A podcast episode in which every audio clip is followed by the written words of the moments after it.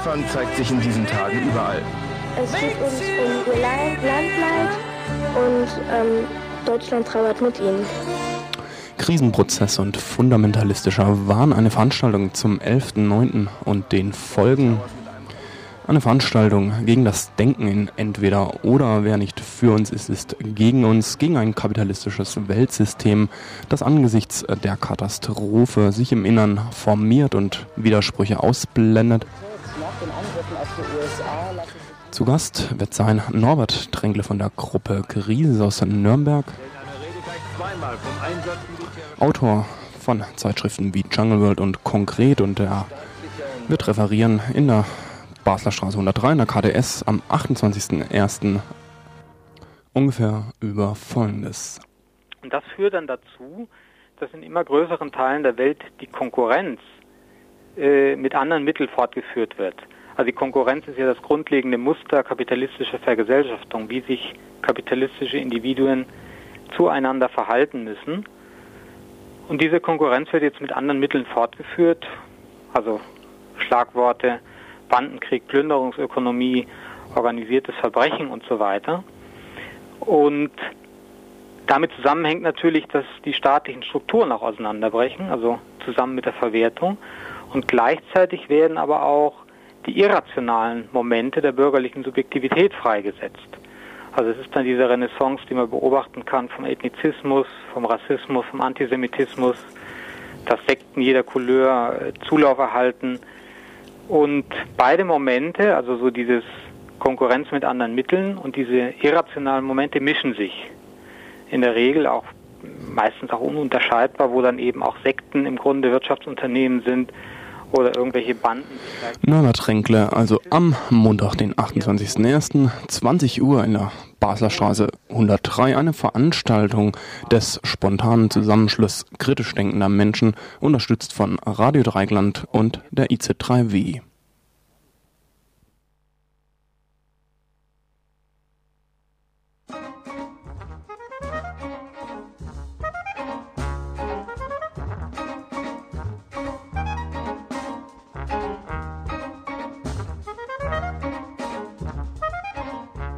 Kontext 21.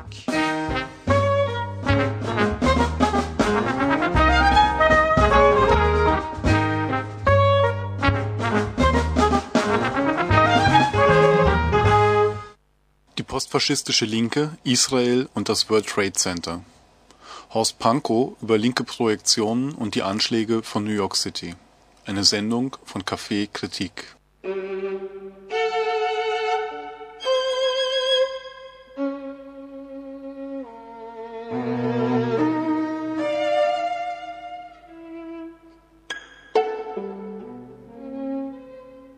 Am 23. Oktober hat in Wien die Veranstaltung Israel und die Linke stattgefunden, die von der Gruppe Café Kritik und der Basisgruppe Politikwissenschaft organisiert wurde.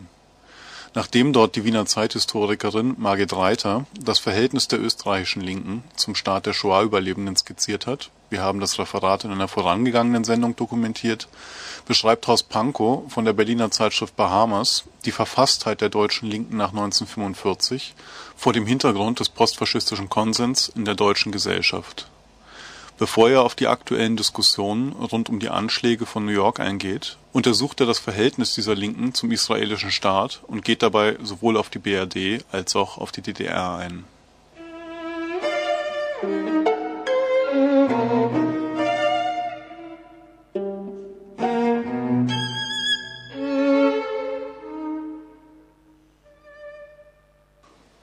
Deutschen Linken waren nach 45 in ihrem Selbstverständnis natürlich genauso wenig Antisemiten, wie dies der Rest der Gesellschaft nicht war.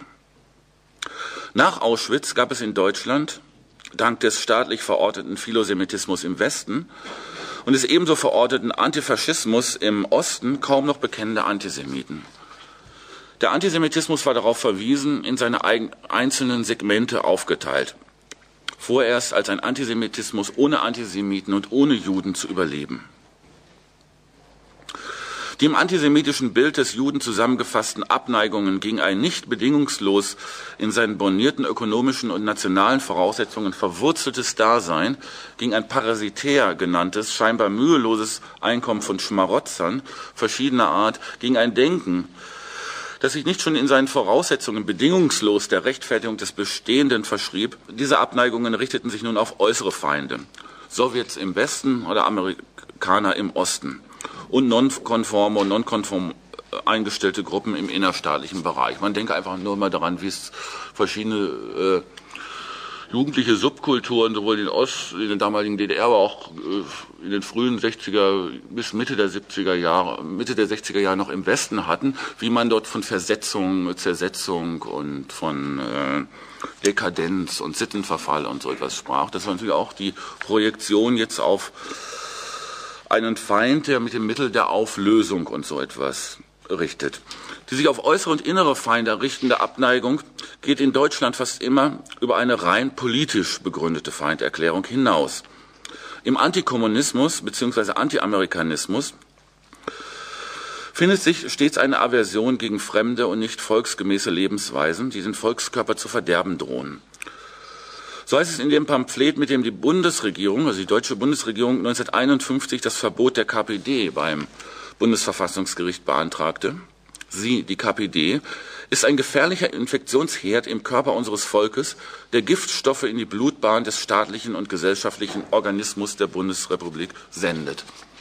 Also wenn man jetzt statt KPD äh, die Juden dort stehen hätte, dann äh, wäre das ein ziemlich eindeutiges Papier.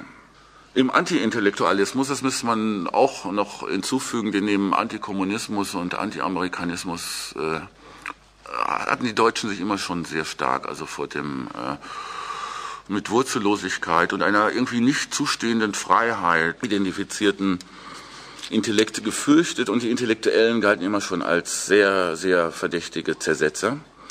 Auch darin drückt sich das aggressive Beharren eines seiner selbst überdrüssigen und, und misstrauenden Denkens auf ihn einfach anmutende, aus einer angeblichen Selbstverständlichkeit des Lebens sich ergebende Kategorien wie Volk, bei Linken, früher auch Arbeiter, heute aber zunehmend Betroffene und Opfer. Ne? Dank außenpolitischer Konstellationen war es der DDR-Führung bereits in den 50er Jahren wieder möglich, dem von ihr betreuten Teil des, der deutschen Volksgemeinschaft ein mit dem traditionellen Objekt wieder übereinstimmendes Ventil für den Antisemitismus anzubieten. Der damals aktivierte Antizionismus betonte zwar seine ausschließlich politische, weil antiimperialistische Begründung, konnte seine Funktion als schlecht sitzende Verkleidung für alte Gelüste aber kaum verbergen. Die Abrechnungen im spätstalinistischen Lager der frühen 50er Jahre wurde im Zeichen des Kampfes gegen den Zionismus geführt. Nicht nur den Verlierern parteiinterner Kämpfe, auch früheren Bundesgenossen und jetzigen Abweichlern wie Tito beispielsweise, wurde das Prädikat Zionist angeheftet. Die aus dem traditionellen Antisemitismus seit dem 19. Jahrhundert bekannte jüdische Weltverschwörung erlebte eine Neuauflage als internationales zionistisches Komplott.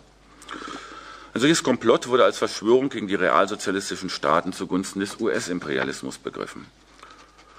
Anders als in der Sowjetunion, der CSSR, Ungarn und Bulgarien wurde in der DDR nur eine öffentliche Kampagne mit vergleichsweise geringer Intensität gegen Zionisten geführt. Das Verfahren richtete sich im Wesentlichen gegen Paul Merker, der sich als einziger theoretisch arbeitender deutscher Parteikommunist der Besonderheit der nationalsozialistischen Judenvernichtung bewusst war und Konsequenzen in Form einer publizistischen Unterstützung der israelischen Staatsführung, äh, Staatsgründung und der Forderung nach Entschädigung der überlebenden deutschen Juden gezogen hatte. Dieses Verfahren endete mit für solche Veranstaltungen relativ geringen Haftstrafen, anstatt mit Todesurteilen wie in den Bruderländern. Der Effekt für das deutsche Selbstbewusstsein war allerdings nicht zu unterschätzen. Endlich konnten Deutsche wieder eine ihrer Errungenschaften, auch wenn es sich um eine ihnen selbst nicht geheuer erscheinende, wie den DDR-Sozialismus handelte, von jüdischen Strebungen und äh, Strebungen bedroht sehen und sich dagegen zur Wehr setzen. Der Anschluss an das sogenannte humanistische Nationalerbe der Deutschen, das zu jener Zeit in der DDR besonders hoch im Kurs stand, war nun auch auf diesem Gebiet wiederhergestellt.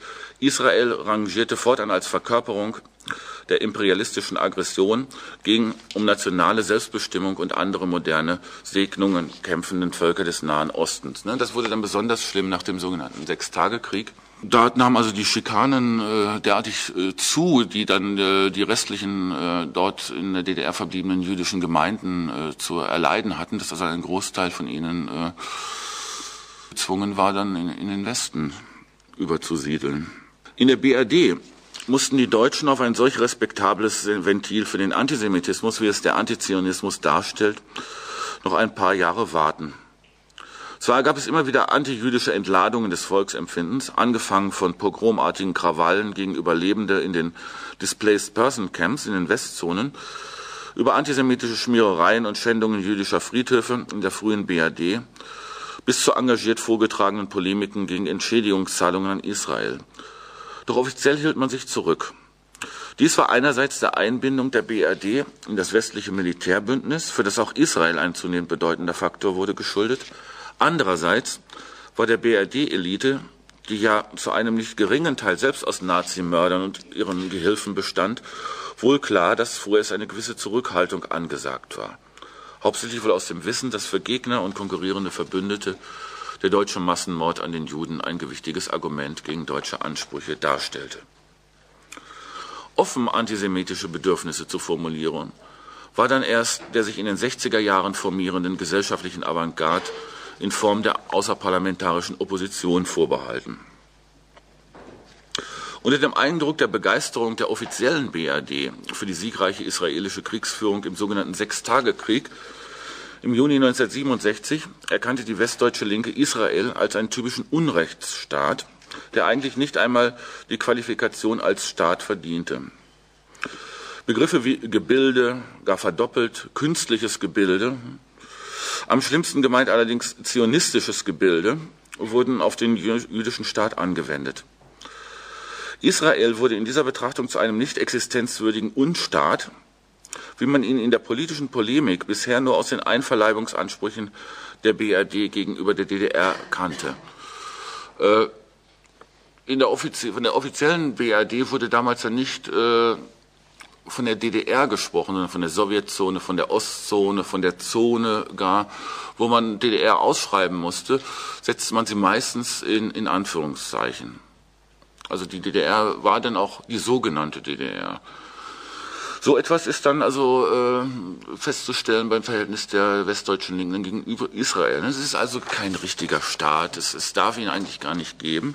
In gewisser Weise war Israel die DDR für die westdeutschen Linken, deren Existenz so schnell wie möglich durch gerechten arabischen Volkszorn beendet werden sollte.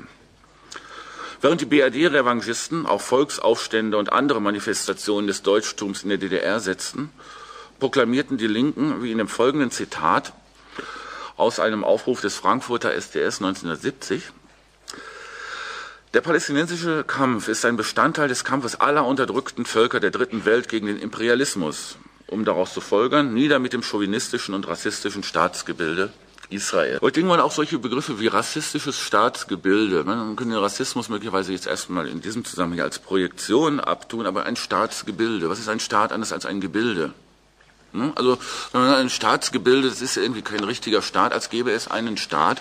Es könnte es einen Staat geben, der also von der Mutter Natur selber in die Welt gesetzt worden ist. Also jemand von einem Staatsgebilde, gar einem künstlichen Staatsgebilde, äh, wie das ja dann zum Teil auch gemacht wird, kann man doch nur sprechen, wenn man wirklich ein äh, Menschenbild hat, ob bewusst oder unbewusst. Und das Zweite würde ich dann auch gerade bei den radikalen Linken, die ich ja durchaus auch Sympathien habe, unterstellen, wenn man zumindest unbewusst irgendwie davon ausgeht, äh, dass der Mensch in seinem Inneren doch also irgendwie als Staatsbürger ontologisch bestimmt werden kann. Ne?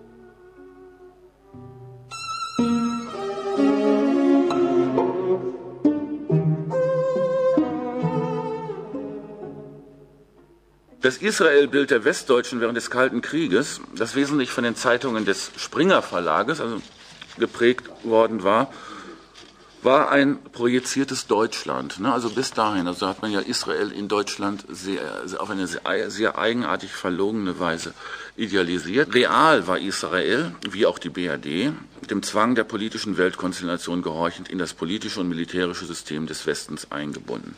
Ebenso real, jedoch völlig anders als die BRD, war Israel tatsächlich von einer feindseligen Staatenwelt umgeben. Sich gegen diese erfolgreich äh, zu behaupten, verschaffte dem jüdischen Staat bei den gegen ihren Willen in das westliche US-dominierte System eingebundenen Westdeutschland einen unheimlich anmutenden Respekt. Zutreffend beschreibt Ulrike Meinhof nach dem für Israel siegreichen Sechstagekrieg 1967 in der Konkret die deutsche Stimmung. Zitat. Erfolg und Härte des israelischen Vormarsches lösten einen Blutrausch aus.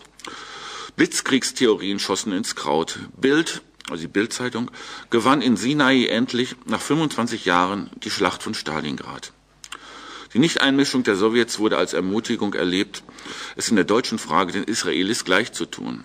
Der Einmarsch in Jerusalem wurde als Vorwegnahme einer Parade durchs Brandenburger Tor begrüßt. Leider fügt Ulrike Meinhof ihrer treffenden Beschreibung der BRD-deutschen Stimmung anlässlich des israelischen Sieges im Sechstagekrieg eine recht unglückliche Interpretation hinzu. Zunächst fasst sie die Haltung der veröffentlichten Meinung und der Stammtische polemisch zugespitzt so zusammen. Zitat Hätte man die Juden, statt sie zu vergasen, mit an den Ural genommen, der Zweite Weltkrieg wäre anders ausgegangen. Zitat Ende. Dies mag als Auslegung temporären Überschwangs zwangsverhinderter deutscher Strategen richtig gewesen sein. Die daran sich anschließende Schlussfolgerung offenbart sich zumindest heute als grundfalsch. Zitat Die Fehler der Vergangenheit wurden als solche erkannt, der Antisemitismus bereut, die Läuterung fand statt, der neue Faschismus hat aus den alten Fehlern gelernt, nicht gegen, mit den Juden führt Antikommunismus zu zum Sieg. Zitat Ende. Also anfangs könnte man das ja noch vielleicht als ironisch lesen. Man denkt, man, die meint das ja vielleicht gar nicht so. Aber dann äh, kommt der Terminus neuer Faschismus und Antikommunismus. Dann weiß man, also sie, geht wirklich davon aus, sie haben also mit den, ihrer Vergangenheit abgerechnet und gehen jetzt also anders vor.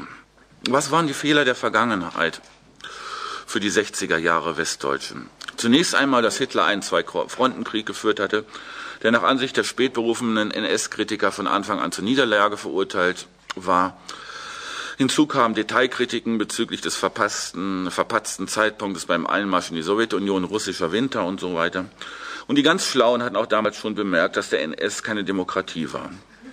Und ach ja, das mit den Juden war nicht richtig, das mit den Arbeitsplätzen und Autobahnen aber schon. Das war die Stimmung damals.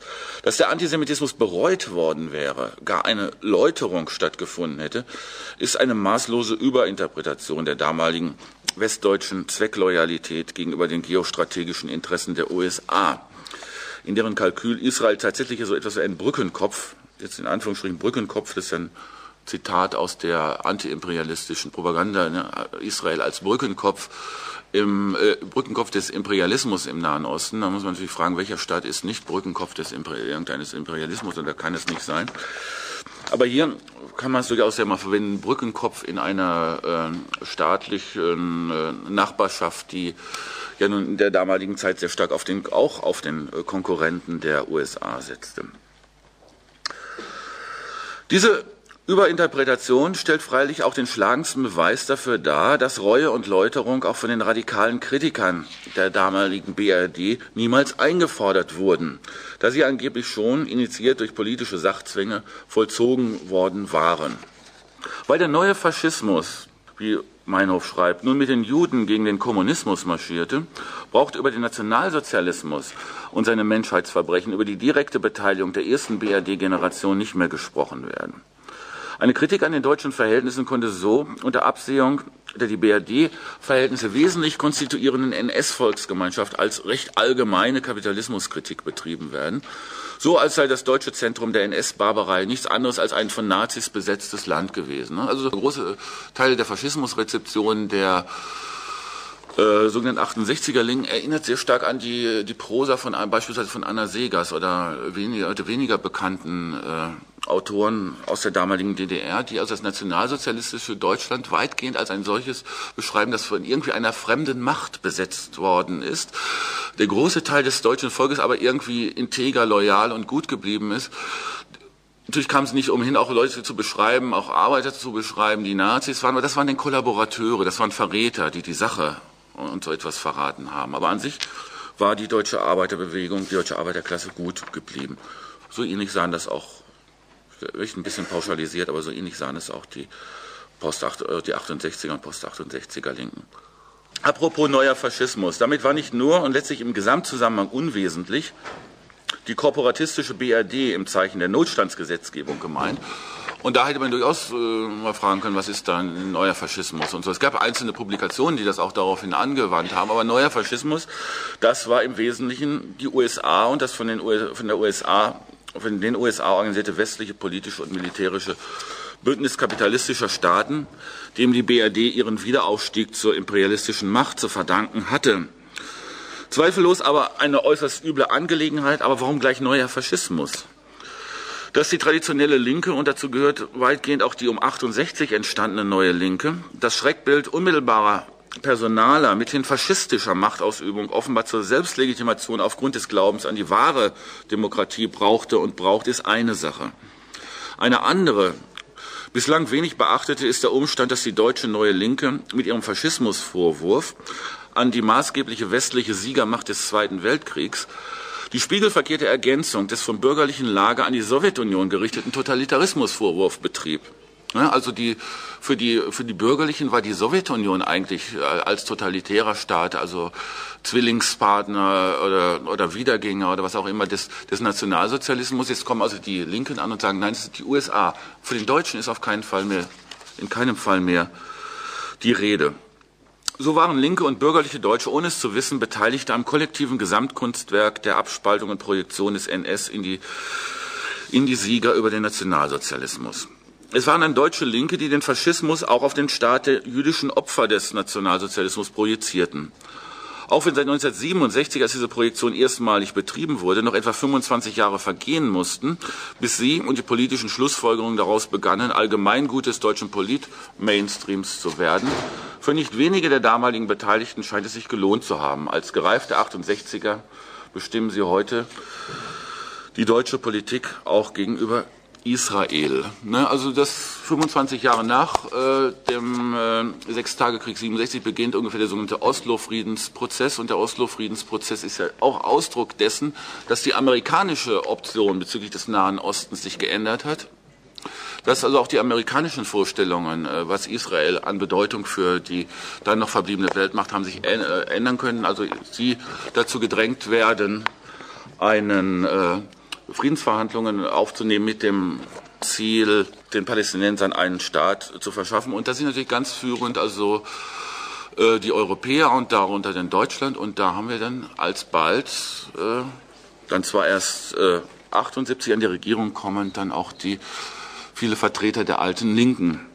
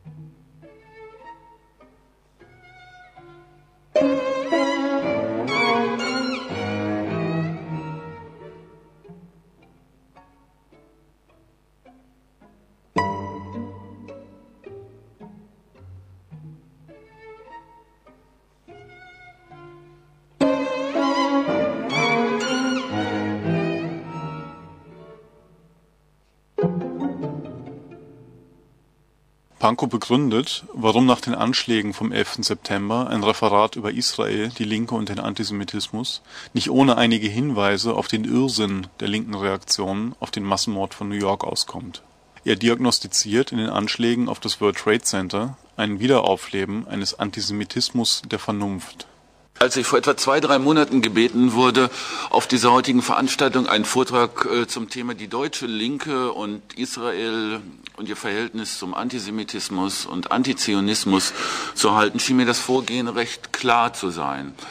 Ich würde mich auf die Zeit nach 1945 beschränken, würde mich im Wesentlichen mit der Linken beschäftigen, die sich von ihren eigenen Ansprüchen in einem fundamentalen Gegensatz zum Kapitalismus befinden wollte. Ich würde dann die sozialdemokratische Linke, Gewerkschaftslinke herauslassen, da ich ja schließlich nicht äh, der Verpflichtung akademischer Forschungsarbeit äh, unterliege und da möglichst vollständig sein muss und mich andererseits natürlich auch selbst den äh, Linken zurechne, die eine recht fundamentale Kritik am Kapitalismus und seinen Folgeerscheinungen haben.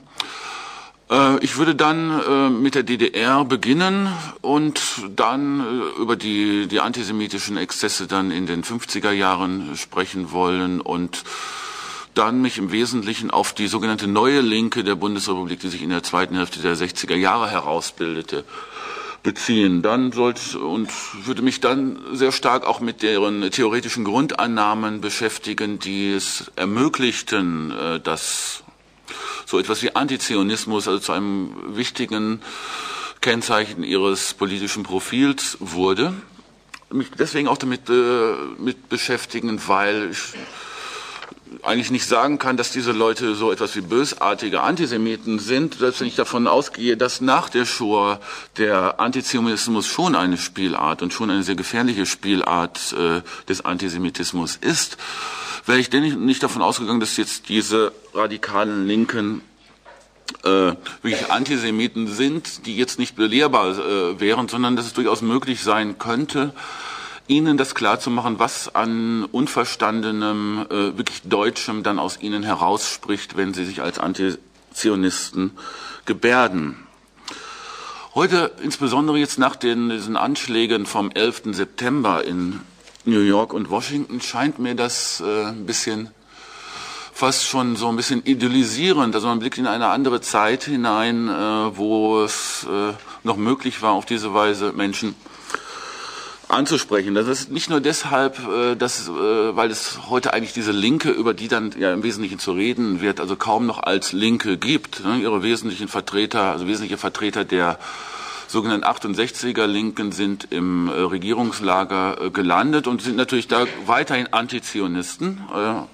Das ist ja offenbar etwas, was als Konstante die vielen Metamorphosen der deutschen Linken ja durchzieht oder andere eben, wie es beispielsweise bestimmte Teile der autonomen Szene oder die Leserschaft oder politische Anhängerschaft der Zeitung Junge Welt äh, betrifft, die ja nun deutlich als Antisemiten sich auch äh, ja fast schon bekennen. Ne? In der jungen Welt konnte man eben die Rechtfertigungen äh, des Norman Finkelstein lesen. Äh, das schien mir dann so marginal, dass, man, dass ich dachte, ach, was soll es, sich da groß mit zu beschäftigen. Aber dann kommt jetzt der Anschlag vom 11. September und wir lesen also zum Beispiel folgendes, äh, folgendes Zitat, was ich Ihnen da gerne präsentieren möchte. Das ist sehr, selbstverständlich aus einer äh, trüben Quelle, ist nämlich auf einer deutschsprachigen Seite äh, der Website Indie Media, der, dieser linken Website erschienen, wo viel, durch viel antisemitischer Unflat auch erscheint. Da schreibt also eine Autorin, ich muss gestehen, der erste Anblick des brennenden World Trade Centers war ein ähnliches Gefühl wie mein erster Orgasmus. Der des getroffenen Pentagons ließ mich multiple Orgasmen erahnen. Das schreibt eine Person, die das Pseudonym freier Meinung gewählt hat. Also freier wie die germanische Göttin und Meinung wie ist denn nur meine Meinung oder ich meine das doch nur und auch, ich, vielleicht auch ich meine es doch eigentlich gar nicht so. Ne? Das ist ein wesentliches Element so der antisemitischen Alltagsrhetorik, dass sich Leute in bestimmte Fantasien herein äh, hereinbegeben, um dann hinterher zu sagen, naja, ganz so meine ich es denn nicht, aber irgendwie so etwas sollte man schon machen. Das kann also auf so einer linken Website erscheinen, ohne dass es herausgenommen wird, ohne dass es auch weiter groß äh, kritisiert wird, obwohl da viel diskutiert wird. Das ist der Kommentar zu den Anschlägen in New York, die meiner Meinung nach eine ganz neue Qualität von äh, Antisemitismus nach 1945, wohlgemerkt nach 1945, repräsentieren, die sich schon aber in den Anschlägen palästinensischer Selbstmordattentäter zeigte. Also den palästinensischen Selbstmordattentätern wie den Attentätern von New York und Washington ging es ja darum, äh, also es ging ihnen ja nicht darum, etwas zu zeigen, sondern es ging ihnen darum, äh, anders wie bei anderen Attentaten oder wie bei anderen gewaltsamen oder gar kriegerischen äh, Aktionen, ihre Gewalttat nicht als Mittel für einen anderen Zweck zu benutzen, noch die scheußlichsten Gewalttaten, äh, die barbarischen Menschheitsverbrechen waren ja in der Regel, so zynisch das klingen mag, äh, Mittel, um bestimmte politische, ökonomische oder sonstige Zwecke zu erreichen. Also das von Antisemiten gerne als rel relativierend angeführte Argument der, äh, der Ausrottung der nordamerikanischen Indianer äh, beispielsweise. Diese Leute wurden äh, durchaus ausgerottet, aber zu diesem Zweck, dass man sich ihr Land unter den Nagel reißen wollte. Das gerade ist auf der Konferenz von Durban, die ja auch sehr stark antizionistisch rassistisch, wenn nicht antisemitisch äh, konnotiert war, gebrachte Argument des Kolonialismus, des durchaus als Menschheitsverbrechen zu bezeichnenden, der als Menschheitsverbrechen bezeichnenden Sklaverei, die dort auch noch im Kolonialismus geschah, geschah natürlich zu einem ganz bestimmten ökonomischen Zweck. Das heißt also, es ging den Leuten nicht in erster Linie darum, Menschen umzubringen, Menschen zu quälen, sondern es ging darum, sie zu versklaven und sie zu vernutzen. Ähm, noch die barbarischen Massaker in Kriegen dienen ja nur dazu, äh, wenn auch nur zu diesem ganz üblen äh, militärzynischen Zweck, dem feindlichen Souverän so viel, so viel Arbeitskräfte, so viel Menschenmaterial zu nehmen. Das heißt, äh, es geht also nicht in erster Linie darum, auch den Amerikanern in Vietnam ging es ja nicht in erster Linie darum, Vietnamesen umzubringen, sondern das Vietnamesen umbringen für sie war ein Zweck, den äh, ihren Hauptfeind Kommunismus äh, zu, zu schädigen, zu schwächen. Bei diesem, äh, bei dem, dem antisemitischen Selbstmordattentäter geht es also ähnlich äh, wie den Nationalsozialisten. Ich sage ähnlich wie den Nationalsozialisten, also darum, Juden umzubringen. Insofern ist also Tat und Zweck der Tat ist, fällt also in eins. Deswegen braucht so etwas ja auch nicht mehr erklärt werden. Deswegen gibt es keine Bekennerschreiben. Deswegen gibt es äh, keine Rhetorik von, äh, von Führern dazu. Deswegen gibt es keine theoretischen Rechtfertigungen, sondern alle haben verstanden, worum es geht. Es geht darum, Juden umzubringen und das in einer größtmöglichen Zahl. Dieser Antisemitismus, der sich in den Anschlägen auf das World Trade Center gezeigt hat, aber ähnlich äh, wie er sich in, den, Vorläufern dieses Anschlages, in den palästinensischen Selbstmordattentaten offenbarte, könnte man bezeichnen als so etwas, was Adolf Hitler äh, mit dem Terminus Antisemitismus der Vernunft bezeichnete, äh, einforderte und dann äh, schließlich auch äh, ab 1941 umsetzen ließ, also dann direkt umsetzen ließ, äh, die Vorbereitungen direkt nach dem Machtantritt einläutete. Diesen äh, Begriff hat Hitler an, äh, erstmals Anfang der 20er Jahre geprägt in einer Korrespondenz mit einem der äh, finanziellen Förderer der damals noch jungen NSDAP, ähm, da schreibt Hitler dann, also das deutsche Volk ist, äh, ist ein an sich gutes Volk, denn es ist antisemitisch. Der Antisemitismus ist ein Kennzeichen des deutschen Volkes, das ist zu unterstützen. Aber was das deutsche Volk auszeichnet, schreibt Hitler, ist ein Antisemitismus des Gefühls. Und das edelt das deutsche Volk zwar, aber das macht diesen Antisemitismus natürlich zu einer stumpfen Waffe. Denn jeder Deutsche kennt doch irgendeinen Juden, den er von seiner Abneigung gegen Juden ausnehmen will den er, den er verschonen will, oder sagt, der ist ja, der oder die ist ja gar nicht so, sind ja gar nicht typisch jüdisch. Dadurch schwäche sich das deutsche Volk in ihrem Antisemitismus selber. Der Antisemitismus der Vernunft, letztendlich so wie Hitler das beschrieb, solle dazu dienen, das jüdische äh, Problem grundsätzlich zu lösen. Das hieß also, die Juden um ihrer selbst zu töten. Das heißt also nicht nach irgendwelchen, wie es der Antisemitismus des Gefühls noch machte, nach irgendwelchen äh, persönlichen, sozialen, politischen Eigenschaften, nach Verhaltensweisen oder sonst irgendwas zu fragen, sondern sie alle umzubringen. Das ist, äh, denke ich mal, auch das Ziel der palästinensischen Selbstmordattentäter, denn sie unterscheiden ja nicht, also wie es klassische Guerillabewegungen tun, also zwischen äh, Vertretern des Staates, zwischen Vertretern äh, von Polizei und Justiz oder Vertretern der, der Medien, der Politik, die äh, häufig in das Visier von äh, Attentätern äh, geraten, sondern es ist ihnen egal. Es, sind, es müssen Juden sein, egal ob Männer, ob Frauen, ob Alte, ob, ob Junge, welcher sozialen äh, Rolle und Funktion auch immer. Das ist ihnen völlig gleichgültig. Hauptsache, sie sind tot. Genauso war es in New York. New York wird ja bekanntlich als äh, na, das Stichwort Wall Street und so von den Antisemiten als das Zentrum des internationalen Judentums außerhalb Israels begriffen.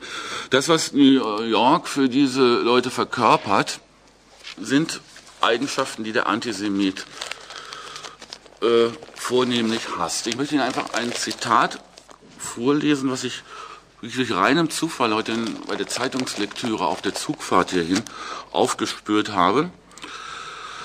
Da wird also in der Frankfurter Allgemeinen Zeitung Folgendes geschrieben. In der vielgelesenen Freitagsausgabe der wichtigsten und auflagestärksten ägyptischen Tageszeitung Al-Ahram, die im Übrigen regierungstreu ist, war am 19. Oktober ein Kommentar eines Psychologen der Kairoer Ein-Shams-Universität zu lesen, worin sich unverhohlene Genugtuung über die Anschläge äußert und die amerikanische Seele als von Größenwahn und Materialismus verdorben analysiert wird. Nur Zitat im Zitat, also aus der Zeitung Al-Ahram. Da schreibt der Psychologe, dass diese Kultur dem amerikanischen Bürger das Gefühl des Stolzes und der Überlegenheit über andere Kulturen vermittelt, ermöglicht es den sadistischen Neigungen, aus ihrer Latenz hervorzukommen, das Verhalten des Amerikaners zu prägen und ihn von seiner Kindheit an feindselig einzustellen. Es ist eine ausschließlich materialistische Kultur, von der alle geistigen und moralischen Werte zurückweichen. Und daher ist Amerika stets von seinem eigenen Vorteil be bewegt gewesen, selbst wenn damit das Leben und die Sicherheit des ganzen Volkes mit Füßen getreten wurde. Der Schlag des 11. September verankerte das Schwert fest im Herzen dieser Kultur und machte deutlich, dass jede materialistische Kultur, was immer auch sie erreicht hat, zu durchbrechen ist. Ne, da geht es gegen Materialismus, Geist, Eigensinn, Eigennutzen, äh, all das, was der Antisemit dem von ihm projektierten Juden auch unterschiebt, was er ja auch mit der Vernichtung des Juden aus der Welt schaffen will. Dass dieser Anschlag Juden galt, ist uns allen möglichen Leuten aufgefallen, in antisemitischer Manier aufgefallen, die man ja gar nicht so ohne weiteres als Antisemiten bezeichnen würde, die gar nicht so ohne weiteres als Antisemiten durchgehen würden. Äh, interessanterweise erscheinen solche Beiträge oft in der Frankfurter Allgemeinen Zeitung. Da schreiben dann also auch Leute, die sonst da vielleicht gar nicht so reinkämen. Zum Beispiel schrieb dort kürzlich die, die recht bekannte Schrift, äh, indische Schriftstellerin Arundhati Roy, sehr bekannt, ihr letzter Roman, Der Gott der kleinen Dinge, ja, und die gilt als, äh, als, als recht links engagiert. Sie wird häufig mit dem äh, links engagierten lateinamerikanischen Autoren verglichen. Sie schreibt also einen Text in der Frankfurter Allgemeinen Zeitung. Also schreibt sie dann in diesem Artikel, nachdem sie also eine lange Liste von amerikanischen äh, Interventionen, äh, Putschen, Beeinflussungen, Verbrechen in der Welt beschrieben hat, am Ende dann auch noch Folgendes. Hinzufügen sollte man die 17.500 Toten, als Israel 1982 im Libanon einmarschierte und die tausende Palästinenser, die im Kampf gegen die israelische Besatzung des Westjordanlandes den Tod fanden. Amerika wollte erstens über die Welt herrschen und sich zweitens die Ölquellen sichern. Deshalb hat man jahrzehntelang die jüdischen Chauvinisten in Israel unterstützt. Die amerikanische Bevölkerung erfährt von diesen Verbrechen des Imperialismus am arabischen Volk nichts. Es werden Leute mobilisiert, die es ganz klar und in aller Schamlosigkeit, in aller demokratischen Schamlosigkeit sagen können, also es geht letztendlich gegen die Juden und die Juden sind auch schuld. Die Amerikaner trifft es zurecht, weil sie die Juden unterstützen. Äh, da ist dann diese Linke, die dann also ihren einen, einen artigen Einblick in ihre sexuellen Präferenzen gibt, indem sich der Orgasmus mit dem, äh, mit dem Massenmord äh, verbindet, der vielleicht einen Höhepunkt, aber so fremd äh, in, dieser, in dieser deutschen Welt ja nun doch gar nicht mehr.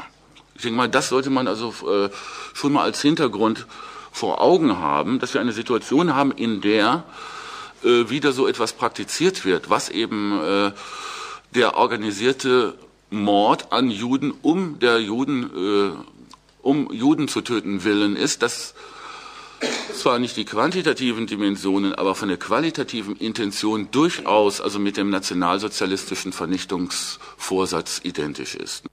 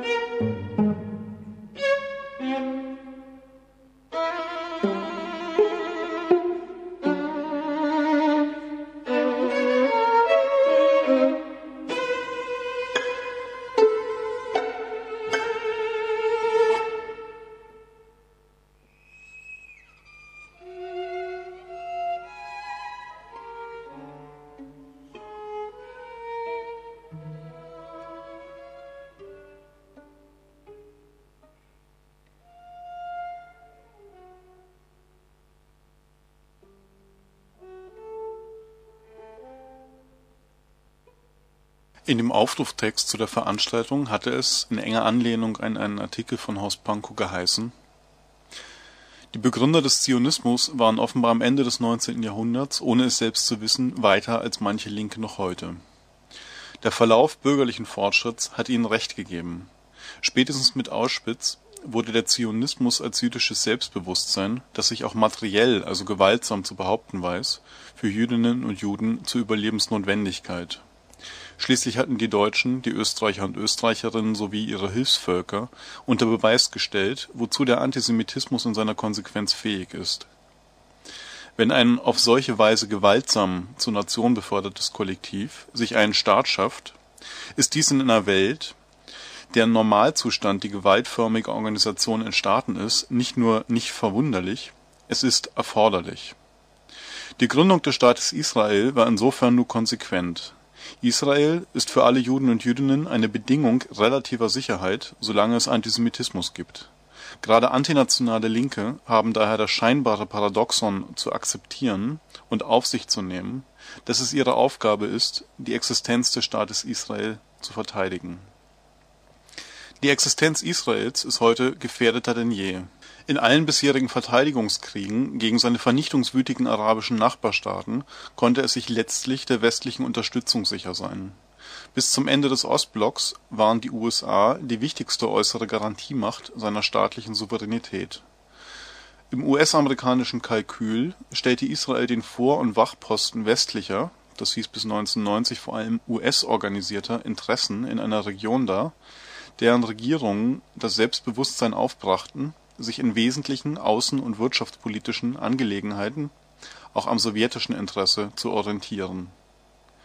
Nach dem Zusammenbruch des Ostblocks wurden die Karten in der westlichen Wertegemeinschaft neu gemischt.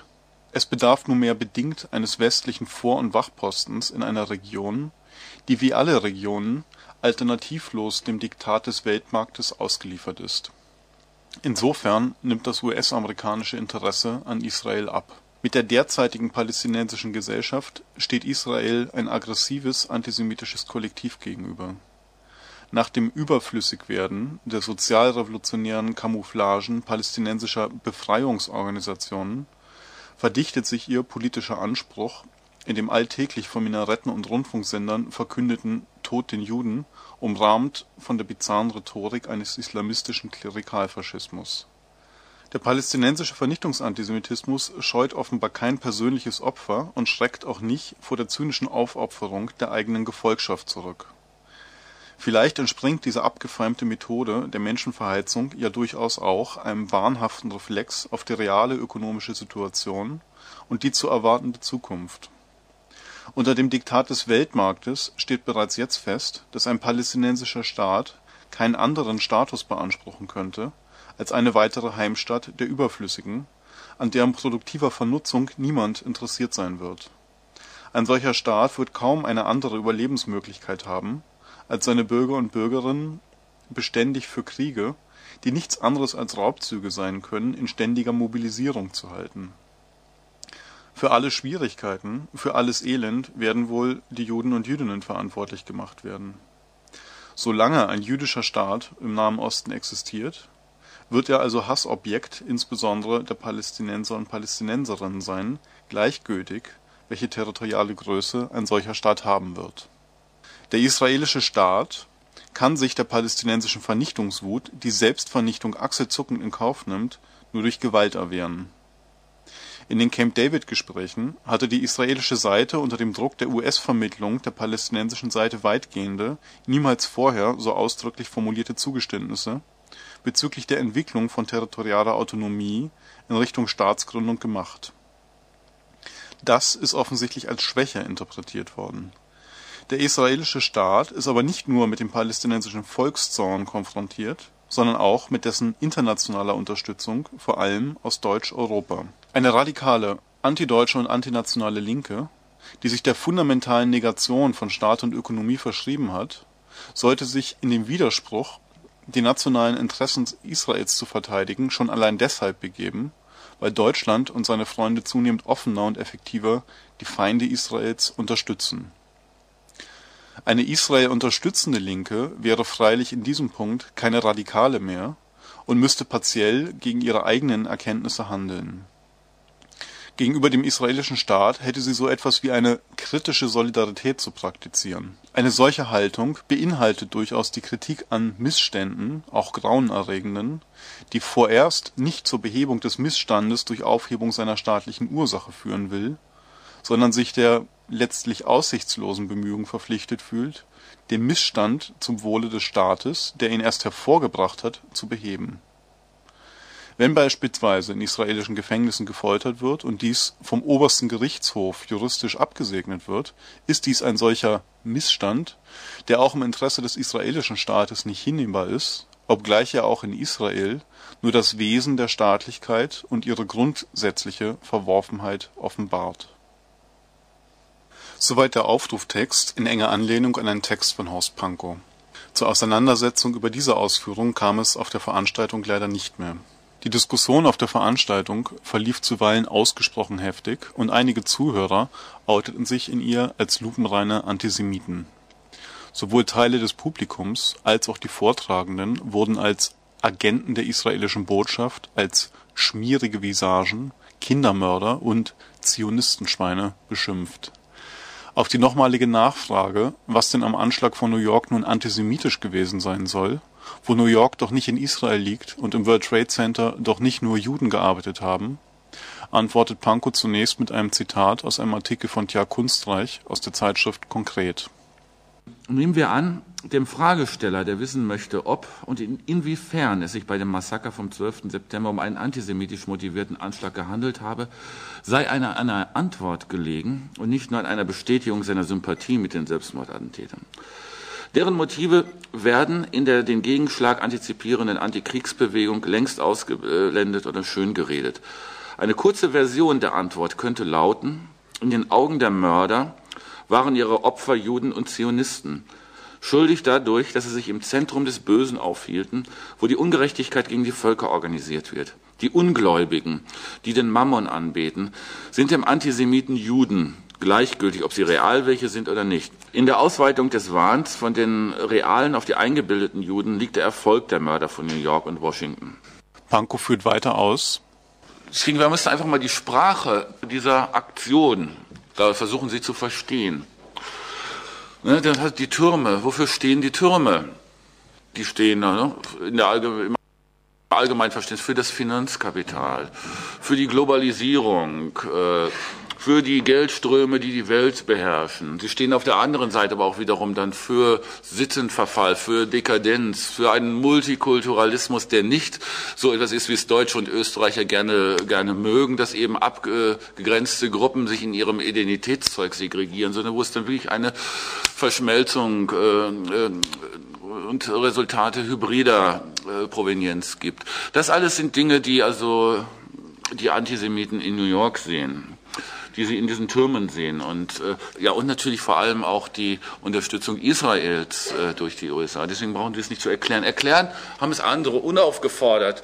Hat Horst Mahler, der äh, frühere RAF-Theoretiker, äh, dann äh, Maoist bei äh, der KPD des jetzigen Chef, äh, Taz-Redakteurs Christian Semmler, dann später durch verschiedene Lager äh, weitergegangen. Heute ist er dann äh, der Rechtsbeistand und auch zunehmend ein wichtiger Theoretiker der Nationaldemokratischen Partei Deutschlands, der NPD. Er rechtfertigt diesen Anschlag als einen erfolgreichen Schlag gegen den äh, Mammonismus und das internationale Judentum und sei dadurch gerechtfertigt. Also, Mahlers Erklärung dazu ist im Internet äh, zu lesen. Also manchmal wird sie äh, gestört oder gesperrt durch äh, Internet-Antifaschisten, aber sie ist äh, zu bekommen und dort äh, könnt ihr lesen, was, was sie dazu schreiben. Was die Neonazis dazu meinen, die, die bekennenden Antisemiten, die nicht sagen müssen, ich kann doch gar kein Antisemit sein, weil ich bin doch selber Semit. Und das wollen sie ja nun mal nicht sein.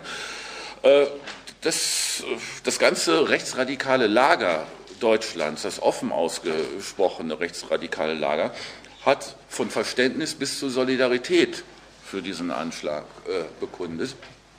Hinzu kommt noch das, was ich ein, äh, eingangs schon erwähnte, diese Tat spricht ja auch durch den Vollzug des Massenmordes äh, für sich selbst. Wenn Sie diese Leute für Juden gehalten haben, oder wenn Ihnen egal, äh, woher sie kommen, diese Leute Juden sind, dann ging es Ihnen darum, sie sie zu ermorden. In der Diskussion wurde mehrfach der hinlänglich bekannte Einwand erhoben, Araber könnten doch gar keine Antisemiten sein, da sie doch selber zu den Semiten zählen würden. Pankow stellt dazu klar. Wenn jemand sagt, ich, äh, ich kann doch gar kein, äh, als Palästinenser oder als Araber oder so kann ich doch gar kein Antisemit sein, denn dann bin ich doch auch Semit. Also das letzte, zuletzt habe ich dieses Argument, als Araber kann ich kein Antisemit sein, denn ich bin doch selber ein Semit. Äh, von dem syrischen Staatschef Assad gehört.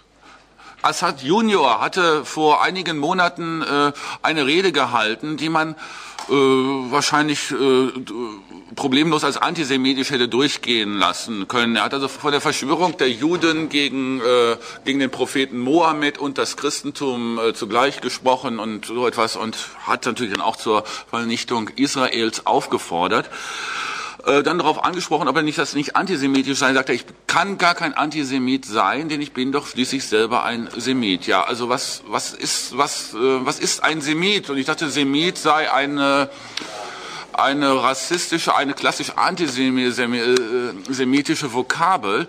Ich dachte, wenn, wenn der ein, äh, auch ein Semit ist und die Juden sind Semiten, bin ich dann, bin ich dann äh, Indogermane oder irgendwie so etwas? Bin ich dann irgendwie auch irgendeine Figur aus dem Panoptikum, also der nationalsozialistischen Rassenlehre? Aber andererseits denke ich, besser kann man es eigentlich nicht sagen, worum es geht. Diese Aussage, ich, ich kann als, äh, als Palästinenser, als Araber sowas kein, äh, kein, äh, kein Antisemit sein, weil ich bin selber ein Semit, heißt, es geht alles gegen die Juden. Insbesondere die anti-islamistische Ausrichtung der Kritik von Pankow wurde in der Diskussion beanstandet. Pankow bekräftigt diesbezüglich nochmals, es ist schwierig, dann von dem Islam selber zu sprechen, weil man natürlich jederzeit darauf verweisen kann, dass es da ganz unterschiedliche Tendenzen gibt und so. Und dann werden ja häufig dann auch immer äh, werden die Sufis, das sind ganz harmlose, fast esoterische Meditierer aufgeführt. Dann gibt es die Aleviten, das ist schon eine etwas größere Gruppe, die sind aber auch irgendwie ganz in, in Ordnung, weil sie kennen die Frauenunterdrückung äh, so nicht, jedenfalls nicht so wie die, wie die, wie die anderen und sie sind auch meistens äh, politisch gut drauf. In der Türkei sind sehr viele von ihnen links und so etwas. Und dann gibt es alle möglichen anderen Gruppen, aber sprechen wir einfach mal von dem Zentrum eigentlich. Sprechen wir doch mal von dem, von den zentralen Positionen des politischen Islam heute. Diese ganzen Gruppen, die dann, die dann äh, aufgeführt werden, sind ja in der Regel gar nicht so besonders politisch ambitioniert. In den kurdischen Gebieten der Türkei haben sie oft Schwierigkeiten, weil sie sich auf keine der beiden Seiten stellen, weil sie sich weder für die äh, Ambitionen der kurdischen Separatisten noch für, den, für die Ambitionen des Zentralstaates äh, interessieren, werden sie von beiden Seiten häufig äh, misshandelt und so. Das sind alles ähm, Erscheinungen des Islam, die ganz nett und äh, vielleicht sogar auch unterstützenswert sind, was ich teilweise im Bezug auf die Aleviten ja durchaus sagen würde. Aber was wir äh, dort also äh, von islamischen Kräften, die Israel bedrohen, und das ist also das wesentliche Projekt äh, des politischen Islam, wie er heute auftritt. Also das, was die sogenannte Bin Laden-Organisation, und dabei ist mir gar nicht so wichtig, ob die nun wirklich das äh, gemacht hat, was man ihr unterstellt. Das geht ja teilweise auch in den Bereich der projektiven Verschwörungstheorien hinein. Aber was sie so sagen, das deckt sich ja eigentlich auch mit, dem, äh, mit, mit den Hauptströmungen des sunnitischen wie des schiitischen Islam. Also es ist eine Beleidigung für den Islam, dass Israel existiert. Deswegen muss Israel weg. Das Zweite ist eben, eben, es ist eine Beleidigung äh, des Islam, dass amerikanische Truppen auf der, amerikanischen, auf der arabischen Halbinsel vorhanden sind. Und das Dritte ist, es ist eine Isla Beleidigung für den Islam, dass es korrupte Regimes in der arabischen Welt gibt, also die jetzt nicht allgemeine Gleichheit, das heißt auch repressive Gleichheit durchführen. Das sind natürlich Dinge, alles Dinge, die natürlich also mit faschistischen Dingen durchaus äh, vereinbar sind. Deswegen denke ich, dass es da eine große Ähnlichkeit gibt.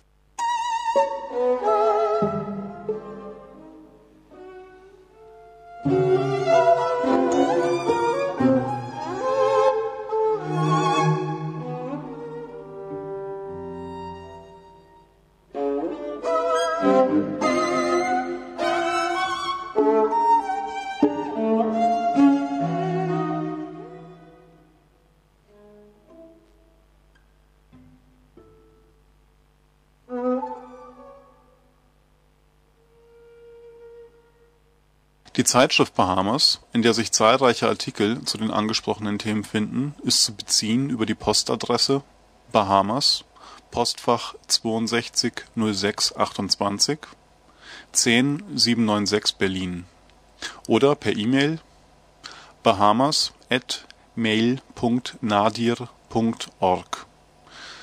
Die Gruppe Café Kritik ist über die E-Mail-Adresse café.kritik@ gmx.net erreichbar, wobei Café ohne Akzent und Kritik in der französischen Schreibweise zu schreiben ist. Musik Streichquartett von Anton Webern op. 28 Gestaltung der Sendung Stefan Gregert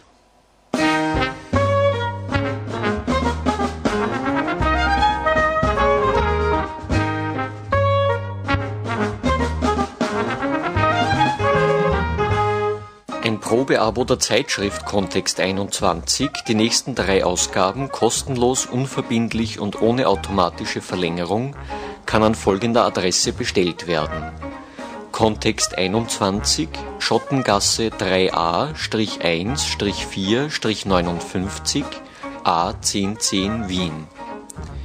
Die Internetausgabe befindet sich an der Adresse http kontext21.mediaweb.at. Es ist jeweils die lateinische Schreibweise